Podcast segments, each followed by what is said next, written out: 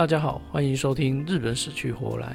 先声明一下，为了避免尴尬以及放松安全，接下来的内容只要有关于生殖器的部分，都会用小草菇和小森林替代，请知悉。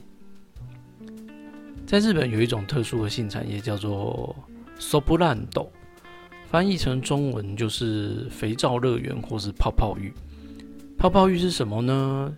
就是台湾人说的泰国浴吧。也就是女服务员用胸部和小森林帮男客人洗澡，以前我都觉得蛮奇怪的。小森林是菜瓜布吗？这样真的洗得干净吗？当然，大家都知道泰国浴的重点并不是洗干净哦。这边要先来讲一个励志的故事吧。日本三大泡泡浴的雄禽泡泡浴街的故事，有一个叫做田守氏四郎的人。在一九七一年的时候呢，他在知鹤县的雄琴温泉旁边的一块田地开设了当时第一间泡泡浴店花影。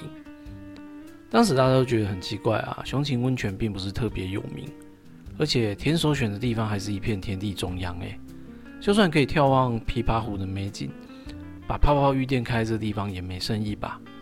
但田守慧眼独具哦，他觉得雄琴这个地方算是大阪和京都的交通圈内。而且他看好自有车的市场，觉得这块田地啊离国道一六一号并不远，认为开车来这里洗泡泡浴的人会变多诶。而且大都市开店的规矩太多，偏远一点啊反而比较松散，所以才选在雄禽开业。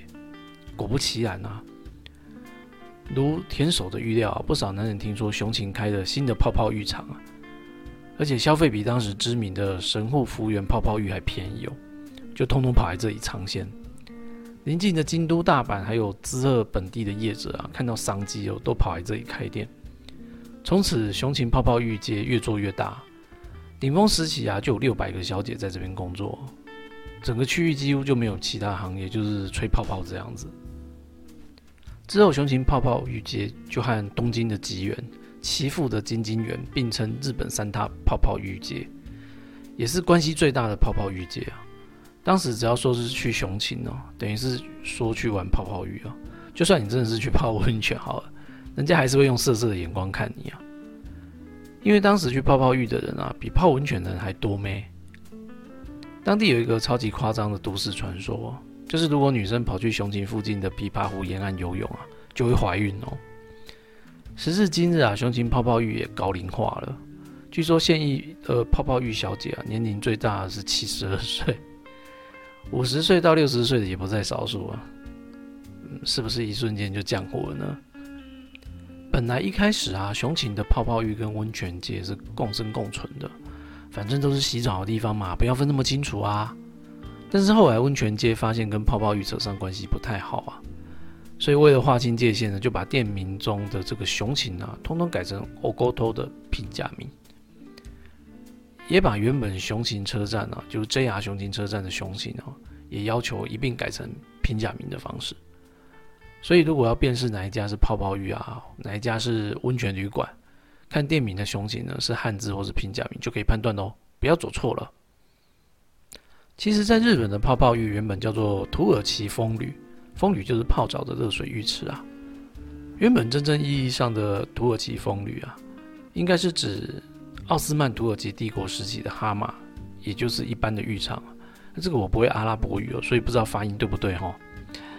在当时呢，是连回教女性也是可以去的哦。啊，有时会在里面洗浴啊，边聊天这样子。总之就是一个很单纯的社交场所。当时男人的浴场也会有一些帮忙清理的小帮手，当然正常状况下也都是男的啦。但当时呢，一些西方游客搞不清楚啊，就有点像那个马可波罗游记一样。很可能大部分都是瞎掰的，于是那些欧洲游客就跟别人介绍土耳其浴室啊，就说：“啊里面有女生哦，有女性的小帮手哦。”这下可好了，不明就里的外国人啊，当然也包含日本人，都以为土耳其浴室有做黑的。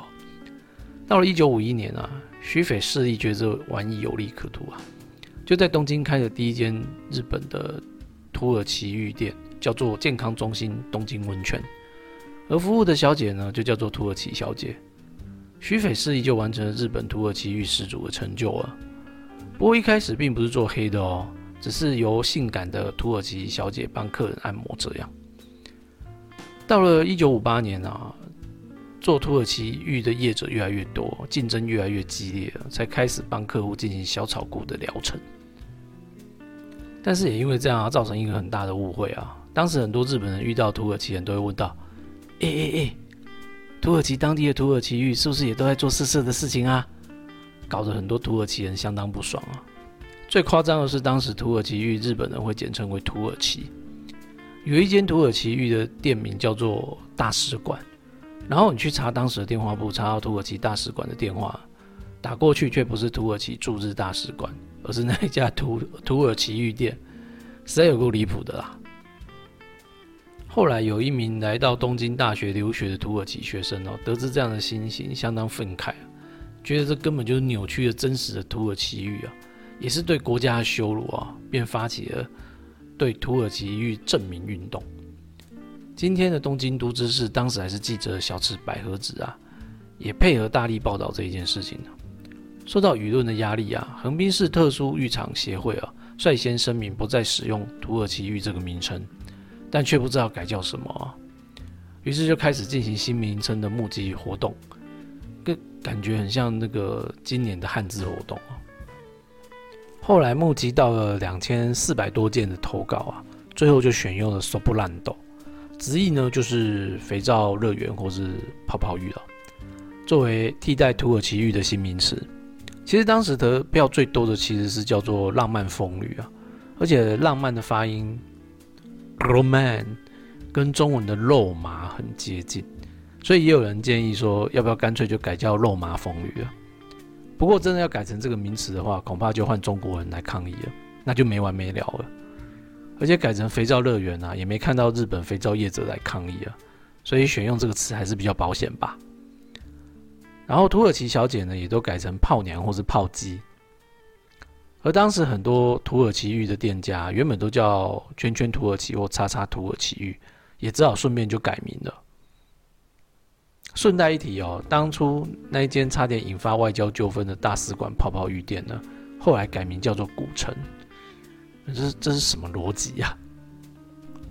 最后来个泡泡浴专有名词小教室吧。在日本的性产业中，泡泡浴的专有名词算是比较多的哦。这边介绍几个比较有趣的。第一个就是 boy，指拉客的男生，也就是拉皮条的啦。晚茶就是把。茶叶磨成茶粉的动作，意思就是生意很烂很闲，所以才有时间在那边磨茶粉。开口是指当天的第一个客人，地雷就是指服务态度很差的炮击，鱼雷指的就是 OK。义理风吕，大家都听过义理巧克力吧，也就是人情巧克力。那么一缕风吕呢，就是店内的小姐没生意，就只好请同业来捧个场这样子。正替，常搭过日本电车的人应该都有听过正替运输吧？这里的正替啊，就是指你原本知名的小姐不在，只好换另外一个来服务哦。二轮车就是两个小姐 VS 一个客人，也就是三 P，当然费用也会 double 啊。同理，三轮车指的就是三个小姐和客人，也就是四批喽。四四派和恋人派。四四派是指不玩花招、以技术取胜的小姐，而另外一个呢，恋人派就是以气氛取胜，让你有初恋感觉的这样，实在让人很难选择呢。泰客，泰就是肥的意思嘛，很肥的客人就是指钱很多的客人，也就是肥羊。好的，以上就是日本泡泡浴的历史。如果你喜欢日本死去活来的话，欢迎订阅分享喽，拜拜。